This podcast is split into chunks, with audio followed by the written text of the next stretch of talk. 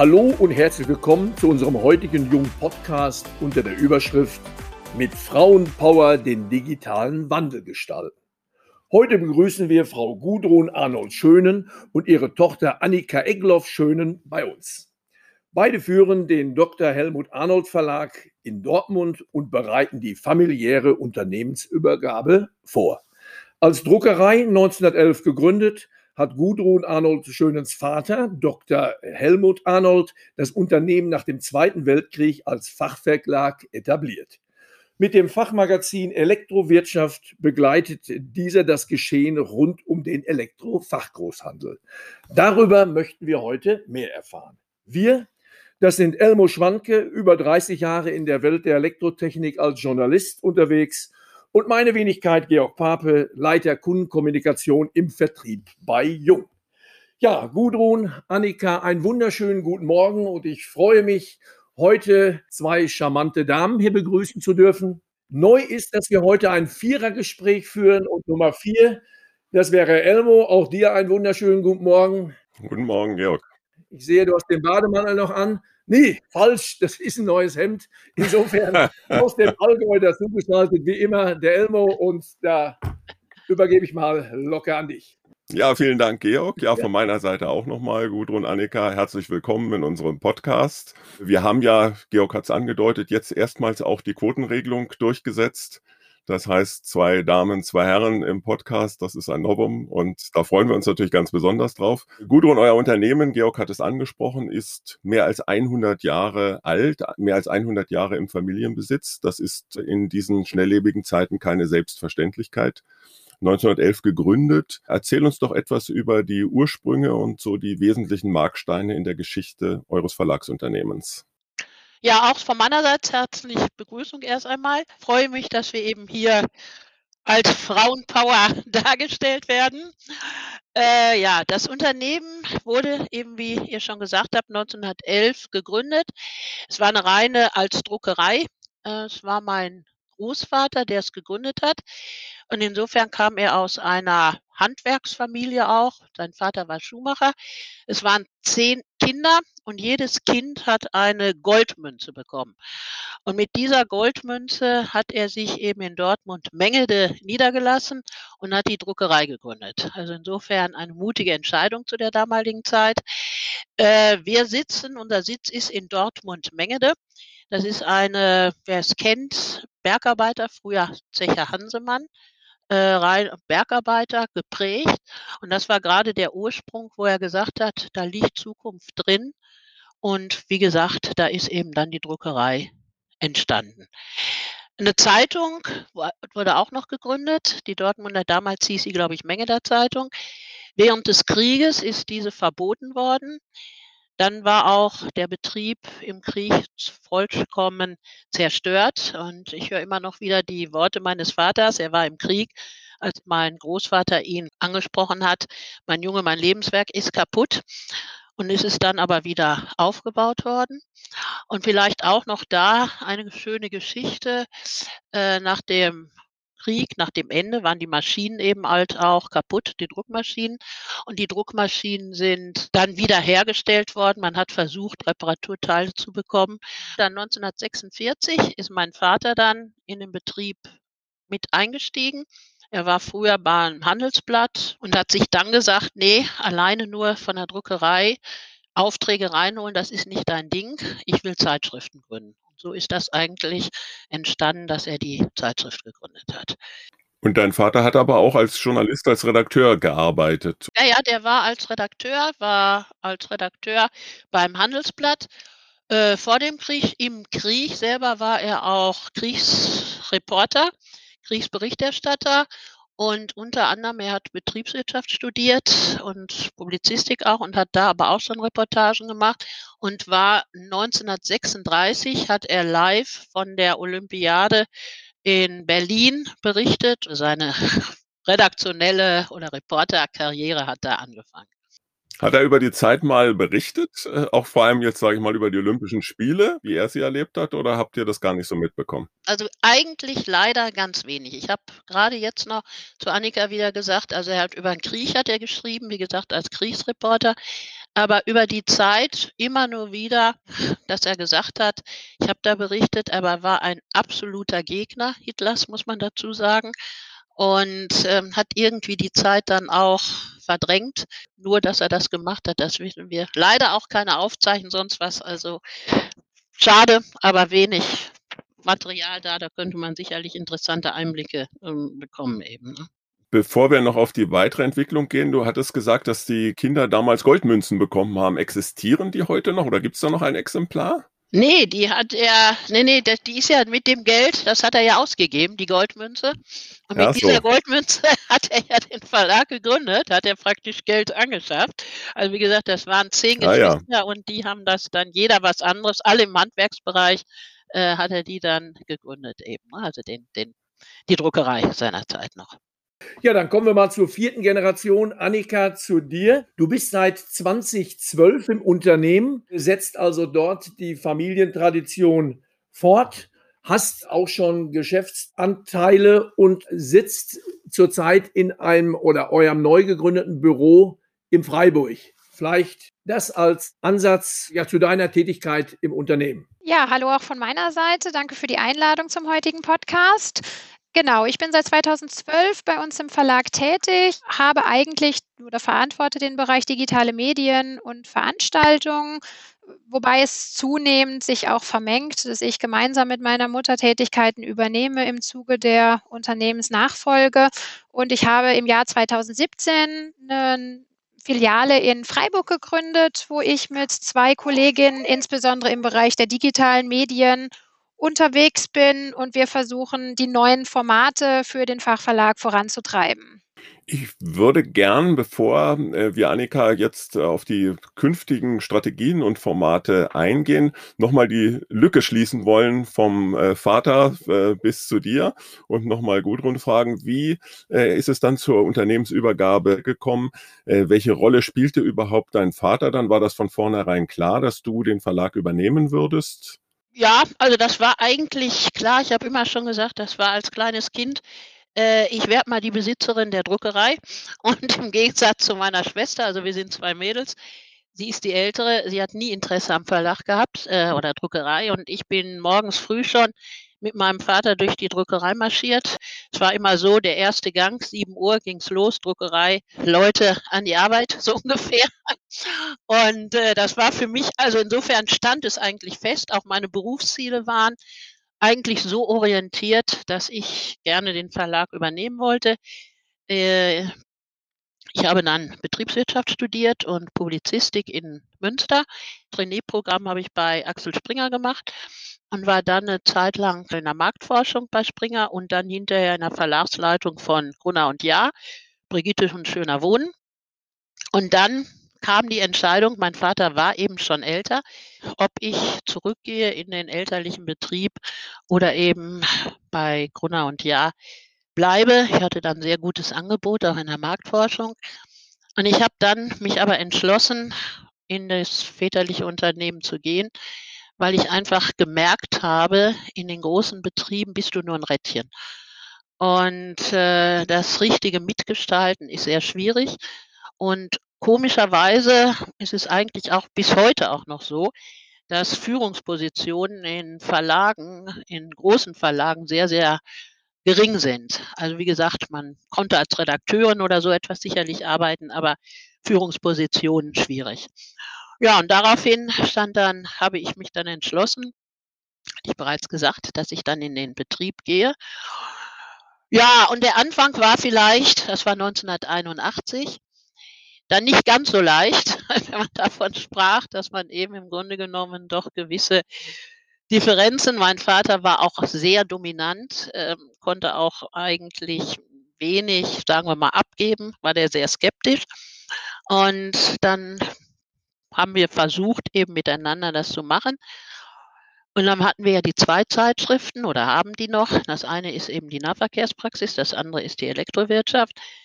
Und irgendwann mal, ja, war es dann so, dass wir gesagt haben, es geht gar nicht mehr so zusammen. Und dann haben wir die Entscheidung so getroffen, dass ich eigentlich gesagt habe, ich übernehme die Elektrowirtschaft verantwortlich und mein Vater die Nahverkehrspraxis.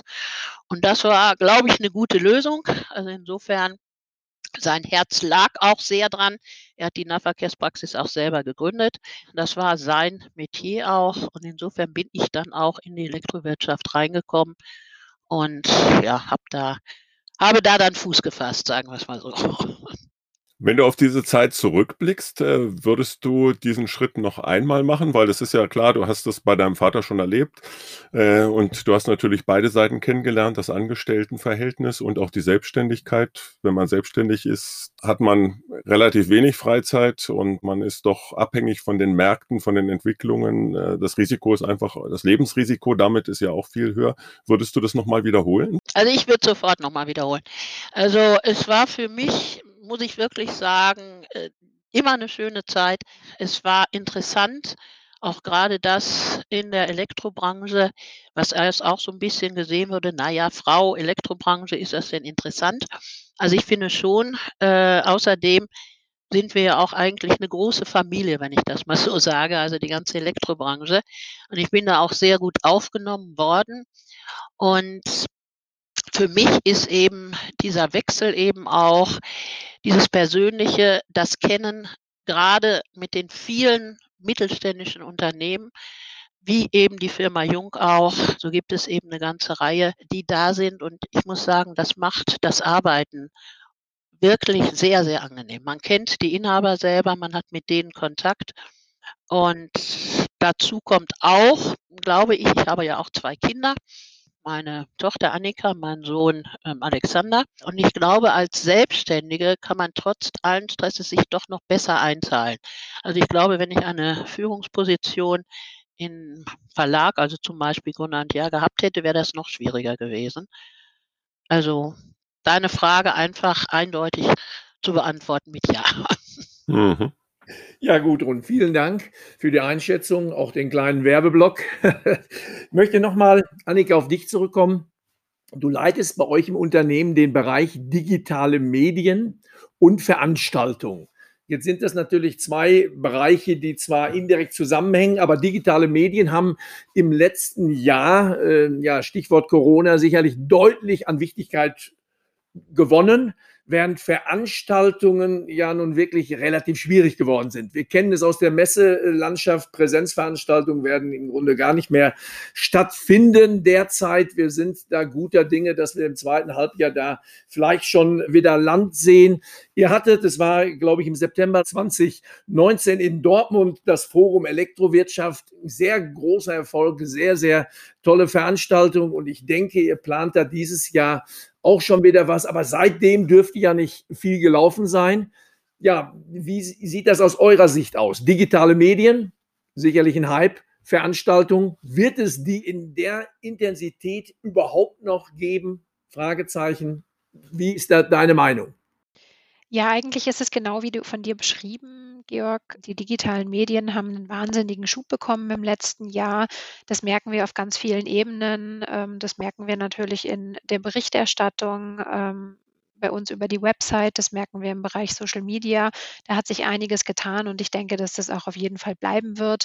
Wobei man sagen muss, dass es viele Dinge waren, die absehbar waren, wo jetzt nichts wahnsinnig Überraschendes kam. Es waren einfach Tendenzen, die sich über die letzten Jahre schon abgezeichnet haben. Und jetzt kam aber tatsächlich nochmal so ein Digitalisierungsturbo rein, dass viele Entwicklungen, die für uns absehbar waren, einfach ein bisschen schneller vonstatten gegangen sind, wo wir sicher auch reagieren mussten und ähm, auch immer noch dran sind, einige Dinge zu etablieren. So ganz schnell geht es ja doch an vielen Stellen nicht, was zum Beispiel unsere Website angeht oder verschiedene andere Dinge, die wir anbieten wollen für unsere Leser, wo wir noch dran arbeiten, einfach besser und noch digitaler zu werden.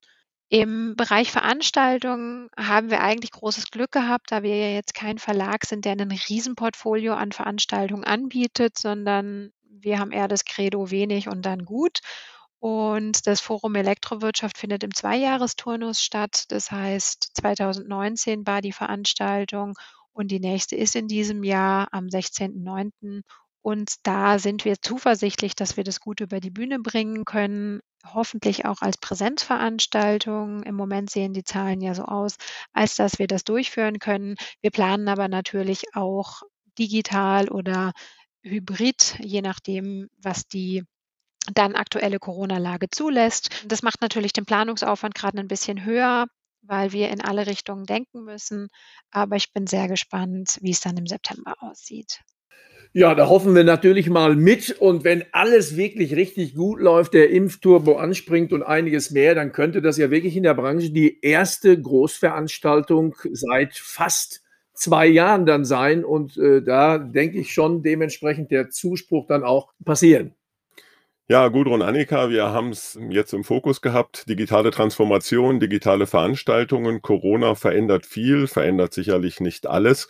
Aber auch unabhängig von der Pandemie befindet sich die Verlagslandschaft ja schon seit Jahren im digitalen Wandel. Print verliert an Bedeutung, äh, online gewinnt an Bedeutung. Wie gestaltet ihr diesen Wandel? Mit welchen Konzepten, Formaten? Wie seht ihr da die Zukunft? Speziell auch für eure Titel und natürlich euren Verlag wir haben eigentlich schon relativ früh damit angefangen, die Inhalte, die wir über die Printausgabe der Elektrowirtschaft verbreiten, auch im digitalen Format abzubilden. Das war eigentlich so eine der ersten Aufgaben, als ich 2012 ins Unternehmen gekommen bin, die in meiner Obhut lagen.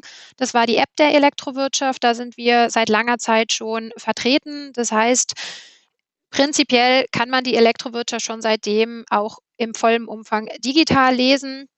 Aber die letzten Jahre haben ja wirklich diesen Bereich der Digitalisierung extrem vorangetrieben und seitdem haben wir in verschiedenen Bereichen uns noch weiter verändert und aufgestellt. Die Printzeitschrift ist ein wichtiges Standbein nach wie vor, ähm, auch insbesondere in Richtung der Leserschaft, der Entscheider, der Geschäftsführer, Unternehmensinhaber innerhalb der Elektrobranche. Aber nichtsdestotrotz müssen wir natürlich am Puls der Zeit sein. Und am Puls der Zeit sein heißt, wir müssen aktuell sein und da reicht es nicht, zwölfmal im Jahr etwas zu bringen, sondern man muss tagesaktuell sein. Und deshalb haben wir über die letzten Jahre eigentlich sehr kontinuierlich den News-Bereich ausgebaut. Das heißt, wir haben jeden Tag die Branchen-News bei uns auf der Website, haben mittwochs unseren Branchen-Newsletter, wo die wichtigsten Infos aufgenommen werden. Und da ist das Thema Personalien einfach ein ganz, ganz wichtiges Thema. Die Köpfe der Branche, wohin sie wechseln, wohin sie gehen, äh, das interessiert schon am meisten. Das sieht man auch an den Klickzahlen. Und in letzter Zeit hat der Bereich Social Media noch extrem an Fahrt aufgenommen. Da sehen wir insbesondere LinkedIn als führendes Portal, sind aber auch bei Xing, Twitter und Facebook vertreten. Und darüber merkt man schon, dass sich die Reichweite verändert, dass wir mehr Reichweite bekommen und auch eine andere Leserschaft. Und wir arbeiten gerade auch an einem neuen Relaunch, stellen im Hintergrund sehr viel um, äh, im Bereich des Redaktionssystems, im Bereich der Daten- und Content-Aufbereitung. Und das wird dazu führen, dass wir dann Mitte diesen Jahres auch eine komplett neue Website haben werden, wo der Bereich EW Plus eingeführt wird, wo man dann auch einzelne Bereiche, äh, einzelnen Content aus der Printausgabe online über die Website einsehen kann, wo es ein ausführliches Archiv gibt, weil das sicher auch wichtig ist, wenn man jetzt, egal ob als Elektrogroßhändler oder als Industrievertreter Termine hat, sich gezielt vorbereiten kann, ist da das, das Archiv ja auch einfach wichtig, um zu gucken, was passiert. Und es ist eigentlich in meinen Augen völlig egal, über was für einen Kanal wir letztlich gehen. Wichtig ist, dass der Content relevant ist. Und ähm, das ist, glaube ich, heute wichtiger denn je, weil wir sind so überflutet von Informationen. Es gibt so viele Bereiche, wo man Informationen generieren kann, ob es jetzt über Social Media ist, ob es über E-Mail-Verteiler ist und andere Bereiche. Da ist, glaube ich, unsere Aufgabe immer mehr, die wichtigen Informationen zu selektieren und nicht eine Masse an Informationen zu haben, sondern das, was für unsere Zielgruppe relevant ist, aufzubereiten da ist es eigentlich fast egal, über welchen Kanal ich das letztlich gebe. Ich muss da sein, wo die Leser sind. Du hattest es angesprochen, EW Plus, das klingt nach bezahlten Content-Formaten. Habt ihr so etwas schon? Habt ihr das vor? Weil letztendlich geht es ja immer auch um die Wertschöpfung, die man sowohl im Printbereich als auch im Online-Bereich natürlich hat. Genau, das ist ein Bereich, den wir jetzt starten werden, EW Plus. Grund Tenor an News wird weiterhin kostenfrei zur Verfügung stehen. Wenn es aber darum geht, Inhalte aus Interviews oder auch Artikel, die äh, etwas mehr Recherche bedürfen, einzusehen, wird das dann auch hinter der Paywall sein, wobei wir da Kombi-Angebote haben für Abonnements, die dann entweder eine Printausgabe mit beinhalten oder die Digitalausgabe. Da gibt es gute Kombi-Angebote. Aber was wir auch festgestellt haben, dass die Informationen immer selektiver werden müssen. Also es gibt ähm, innerhalb der Elektrogroßhandlungen sind wir bisher sehr generalistisch unterwegs und es gibt ja viele Mitarbeiter, die sich nur für Teilbereiche interessieren, für den Bereich Licht, für den Bereich Elektromobilität oder andere Bereiche und dem möchten wir auch Rechnung tragen, weil jemand, der nur im Bereich Licht unterwegs ist, möchte sich vielleicht gar nicht das komplette Abonnement der Elektrowirtschaft bestellen, sondern ihn interessiert einfach nur dieser Teilbereich Licht. Und da haben wir dann auch kleinere Abos, dass er dann im Bereich digital sich diese Informationen auch als Abonnement beziehen kann, aber eben ganz gezielt zugeschnitten und individualisiert auf die Themenbereiche, die relevant sind. Also Selektivität ist sicherlich das eine, aber die Daten zu komprimieren ist äh, sicherlich auch die andere Herausforderung. Ich kenne noch Zeiten, in denen man noch relativ viel unterwegs war, das ein oder andere dann auch mal im Flieger und wie es dann so der Zufall wollte, hatte man auch den ein oder anderen Politiker mal im Visier, also im Blick. Und dann sah man die teilweise vier, fünf, sechs Zeitungen querlesen. Also ich habe äh, selten Leute gesehen, die so schnell von links oben nach rechts unten lesen. Und das ist an der heutigen Zeit, du sprachst es an, bei der Datenflut, die auf uns einfällt, ja eben das Wichtigste, wirklich das, die Selektion der Daten, die wirklich wichtig sind, die gut recherchiert sind. Und das sehe ich, glaube ich, auch als eines der wichtigsten oder der größten Herausforderungen. Hier wirklich ein Punkt, wo man sich morgens relativ schnell einen Überblick über die Branche verschaffen kann. Und wenn ich bei euch, ich mache jetzt das, was man nicht machen sollte, mit einem Auge mal auf die Homepage gehe, da sind eben Thementag, da sind Top-Themen und da ist eben auch EW Plus, wo das alles detailliert zusammengeführt ist. Natürlich, ich ahne mal, Branchengeflüster dürfte dann auch eine Rubrik sein, in der die Klickzahlen schon ziemlich groß sind. Aber wichtig ist eben, dass man nicht erst 100 Mal klicken muss, sondern wirklich im direkten Zugriff das hat, was dann im Frühstückstalk direkt auch von Wichtigkeit ist. Genau so sieht's aus. Ihr habt 2020 eben beide Fachmagazine relaunched. Ihr habt ja nebenbei, Gudrun sprach es an, das Fachmagazin Nahverkehr Praxis, was hier in unserem Podcast sicherlich keine wesentliche Rolle spielen sollte. Aber ist es im Grunde ähnlich? Ist es auf die, ja, wie kann ich mir das vorstellen? Auf welche Branche bezieht sich das? Ist es der öffentliche Nahverkehr oder sind das Taxiunternehmen? Vielleicht nur kurz am Rande, weil wir es angesprochen haben, für unsere Zuhörerinnen und Zuhörer vielleicht auch da, was da euer zweites Standbein ist. Mhm. Ja, das ist der öffentliche ÖPNV, der öffentliche Personennahverkehr. Also das sind alle Verkehrsbetriebe und eben die Verkehrsindustrie. Ähm, der Bereich ist eben auch gerade jetzt sehr interessant. Last kommt natürlich jetzt zusammen, auch wenn du Taxi ansprichst, sind jetzt natürlich die On-Demand-Verkehre. Die Mobilität ändert sich und dementsprechend sprechen wir da natürlich auch eine ganze Reihe von Zielgruppen verstärkt an. Und vielleicht ist die Zeitschrift, das ist auch noch ganz interessant, im politischen Bereich. Also sind wir da auch tätig. Also Verkehrsministerien, solche Dinge ist etwas anders damit gelagert, als es die Elektrowirtschaft ist eben.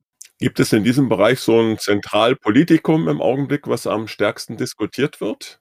Ja, das gibt es ganz klar. Aktuell ist die Verkehrswende eigentlich das absolut zentrale Thema für den Bereich ÖPNV. Da geht es einfach darum, wie wird die Mobilität von morgen gestaltet, wie schaffen wir es, Mobilität in die Zukunft zu bringen. Und in dem Zusammenhang ist es eigentlich ganz spannend. Da kommen nämlich dann die zwei Zeitschriften, die in der Kernausrichtung sehr unterschiedlich sind, dann doch in gewisser Weise zusammen beim Thema Elektromobilität. Da geht es zwar um andere Inhalte. In der Elektrowirtschaft ist es ja eher die Ladeinfrastruktur. Im Bereich der Nahverkehrspraxis ist es dann eher die Elektromobilität bei Elektrobussen oder auch bei Straßenbahnen, da gibt es dann ein bisschen andere Zielsetzungen, aber da überschneidet sich dann doch das eine oder andere. Das macht dann natürlich schon auch Spaß, wenn man dann Synergien findet. Und ganz hochaktuell ist das Thema Corona im ÖPNV natürlich auch Thema. Da geht es insbesondere darum, dass die Fahrgastzahlen im letzten Jahr stark eingebrochen sind, dass dadurch die Erlöse der Verkehrsunternehmen signifikant gesunken sind. Und da jetzt die Frage ist, wie fängt man das auf? Was für Unterstützung gibt es da von staatlicher Seite? Und da kochen die Diskussionen dann natürlich schon heiß. Sind da staatliche Hilfen aktuell im Programm oder wie schaut das aus? Ja, da sind erhebliche staatliche Hilfen eben, die da sind. Äh, das ist ein großes Programm eben, was da gefördert wird. Und deshalb ist es, wie Annika schon sagte, im Moment eben kämpfen die Verkehrsbetriebe wirklich damit, die sind um 70 Prozent oder mehr gesunken. Umgekehrt müssen wir natürlich Busse umgestellt werden auf Elektrik, dringend Wasserstoff, das sind Themen und deshalb muss investiert werden. Und da sind gute Programme ausgeschrieben. Also ihr seht, Gudrun Annika, auch weiterhin die Zukunft in diesem, ja, in dieser hybriden Veranlagung natürlich online Wissen zur Verfügung zu stellen, aber auch weiterhin die Printausgabe herauszugeben. Wie seht ihr da die Zukunft eurer Printmedien? Ich persönlich bin sicher dann noch jemand, der gerne, ich lese auch noch eine Tageszeitung, Papier in der Hand hat. Ja, irgendwo kommen Generationen, die vielleicht auf diese Medien dann gar nicht mehr zugreifen wollen. Aber ich gehe davon aus, dass eure Printausgaben auch zumindest mittelfristig weiterhin in eurem Programm beinhaltet sein werden. Also von meiner Seite auf jeden Fall. Ich bin Print. Das ist einfach gedacht aus der Zeit der Druckerei schon. Also ähm, ich freue mich jedes Mal, wenn das Heft kommt, wenn es noch nach Farbe richtig riecht. Aber unabhängig davon gebe ich auch doch den Printausgaben eine Zukunft. Man hat es jetzt auch gesehen, das finde ich auch ganz interessant, dass eben auch gerade jetzt in Corona-Zeiten die Printausgabe wieder sogar noch mehr gefragt ist, dass man sagt, man sitzt so viel am Bildschirm, man hat digitale Konferenzen und ich möchte gerne eben da noch mal wieder was in der Hand halten eben. Also und ich glaube, so eine gewisse Renaissance da feststellen zu können eben. Ich weiß nicht, Annika, wie du es siehst. Ja, das sehe ich im Grunde genommen ähnlich. Das Print auf absehbare Zeit komplett verschwindet, glaube ich auch nicht, zumindest nicht bei uns in der Zielgruppe. Und es ist auch gar nicht unbedingt ein Thema der Generation, denn auch bei jungen Leuten merke ich häufig, dass gesagt wird, es ist so schön, mal wieder eine Zeitschrift zu lesen und in der Hand zu haben, wenn man den ganzen Tag nur vom PC sitzt. Es ist ein anderes Lesen, gerade bei Interviews, bei einer anderen Art von Beiträgen. Aber letztlich entscheidet der Leser und wir sind da, wo der Leser ist. Und ich bin gespannt, wenn wir uns diese Frage in 20 Jahren nochmal stellen, wo wir dann stehen werden und wie sie dann beantwortet wird. Ihr kommt aus einer langen Print, im wahrsten Sinne des Wortes, äh, Tradition heraus. Mit der Druckerei seid ihr gestartet. Äh, eines äh, eurer Printprodukte feiert im Juli den 66. Geburtstag, die Elektrowirtschaft. 66 als Jubiläumsdatum klingt erstmal komisch. Gudrun, warum 66? Ganz einfach, also äh, 66 gibt ja das schöne Lied eigentlich von äh, Udo Jürgens, aber dem eigentlich nicht. Es ist ganz einfach, dass letztes Jahr ja 65 Jahre gewesen wäre. Und aufgrund Corona, es war alles ungewiss, haben wir einfach gesagt, da feiern wir das 65-Jährige nicht. Und deshalb ist eigentlich 66 jetzt, dass wir das deshalb in diesem Jahr feiern. Und insofern ist es auch schön, es nochmal darzustellen. Also wir hatten eine große Jubiläumsausgabe, eben das war 2005, 50 Jahre Elektrowirtschaft und deshalb haben wir einfach gesagt, jetzt übernehmen wir das nochmal 15 Jahre später beziehungsweise 16 sind es da jetzt, um das nochmal aufzugreifen. Und das ist ganz einfach 66 Jahre und ein bisschen älter. Entsprechend Route 66, so wollen wir das Ganze eben etwas aufbereiten und äh, deshalb, äh, ohne Werbung zu machen, also wird das im Juli ein schönes Heft und freuen wir uns, wenn das alle zahlreich lesen und wir werden auch Hersteller ansprechen, wir setzen das Ganze so ein bisschen drunter Elektrowirtschaft, die Verbundenheit und werden da eben Interviews auch führen und werden dann auch Podcasts dazu machen, wie Annika es schon gesagt hatte. Gudrun, du hast als Verlegerin, als Chefredakteurin der Elektrowirtschaft Jahrzehnte, äh, muss man sagen, der äh, Branchengeschichte, auch des Elektrofachgroßhandels, aber auch der Elektroindustrie begleitet, persönlich Kontakte gepflegt. Auf vielen Pressekonferenzen haben wir uns ja persönlich auch immer wieder getroffen. Gibt es äh, einige Eckpunkte, die dir besonders im Gedächtnis haften geblieben sind? Äh, vielleicht auch die eine oder andere Anekdote, wo man sich gern dran erinnert? Ach ja, das sind vieles. Es ist immer, ähm, was passiert ist. Es waren gerade, weil du es sagst, bestimmte Pressekonferenzen. Ähm, das war früher bei der Dumme Techniker, das war eine Pressekonferenz, das war die von Moodynix. Ähm, ich weiß nicht, ob du dich da auch dabei warst. Morgens früh, in aller Herrgottsfrühe war diese Veranstaltung. Äh, der damalige Geschäftsführer, Wittmann, ich komme jetzt nicht, Witzmann, glaube ich, hieß er, der zog an, also die war wirklich voll, die Pressekonferenz. Das war immer irgendwie so ein Highlight. Das andere war natürlich, wenn man Veranstaltungen denkt, denke ich auch gern zurück, wenn wir an die äh, Musikkapelle des Handwerks denken. Das sind eben so äh, Highlights, die dann bei den Veranstaltungen waren. Also wenn ich Walter Mennekes da, ich weiß nicht, was er gespielt hat, dann äh, hier von Obo Bettermann, äh, die Tube und also das sind wirklich schöne Erinnerungen, die man da hat und auf die man gerne dann zurückblickt. Und deshalb ist es jetzt eigentlich umso bitterer, dass eben diese Veranstaltungen doch jetzt seit fast ein Jahr oder fast zwei Jahre ausgefallen sind und deshalb hoffen wir, dass das Persönliche bald wiederkommt. Ja, Gudrun, du sprichst uns aus der Seele. Das könnte auch fast schon ein Schlusswort sein, aber so ganz am Ende sind wir noch nicht, denn unsere Zuhörerinnen und Zuhörer warten sicherlich auch schon drauf. Wir wollen natürlich zum Schluss immer noch ein bisschen über das Privatleben unserer Interviewpartnerinnen erfahren eben von dir, Annika, von dir, Gudrun. Äh, hat man als Verlegerin noch Zeit für Hobbys? Wenn ja, welche wären das? Ja, einmal ist äh, das Reiten. Das haben wir beide, also Annika und ich. Also das ist ein großes Hobby zurzeit leider äh, nicht mehr. Also wir hatten immer Pferde ähm, und muss ich sagen, das hier in der Nähe. Deshalb haben wir immer so ein bisschen das ländliche auch geliebt. Hunde und dann noch BVB. Das ist eben als Borussia, muss man eben, also als Muss nicht, sondern als Dortmunder. Muss aber ehrlich gestehen, also bin ich eigentlich auch durch unseren Sohn hingekommen, der ein begeisterter Fan ja ist. Es hat jetzt etwas abgenommen. Und äh, insofern sind bei uns in den alten Druckereigebäuden, die Druckerei steht noch, äh, sind etliche Choreografien von Borussia entstanden, die dann im Stadion eben aufgehängt worden sind. Und auch da muss ich sagen, die Verbundenheit da mit den jungen Leuten, das war eigentlich sehr schön. Annika, zum Thema Fußball, das wirst du mit Sitz oder Wohnort in Freiburg vielleicht etwas anders sehen. Aber Dortmund ist ja eben äh, schon eine der Fußballhauptstädte, ist ja auch das Deutsche Fußballmuseum seit äh, einigen Jahren dann auch direkt mitten in Dortmund. Janika, du, wie ich es eben angedeutet hatte, äh, wohnst in Freiburg im wunderschönen Breisgau. Und bist du auch Fußball begeistert? Und wenn, tendierst du eher zum FC Freiburg? Nee, nee, nee, nee, darfst du nicht.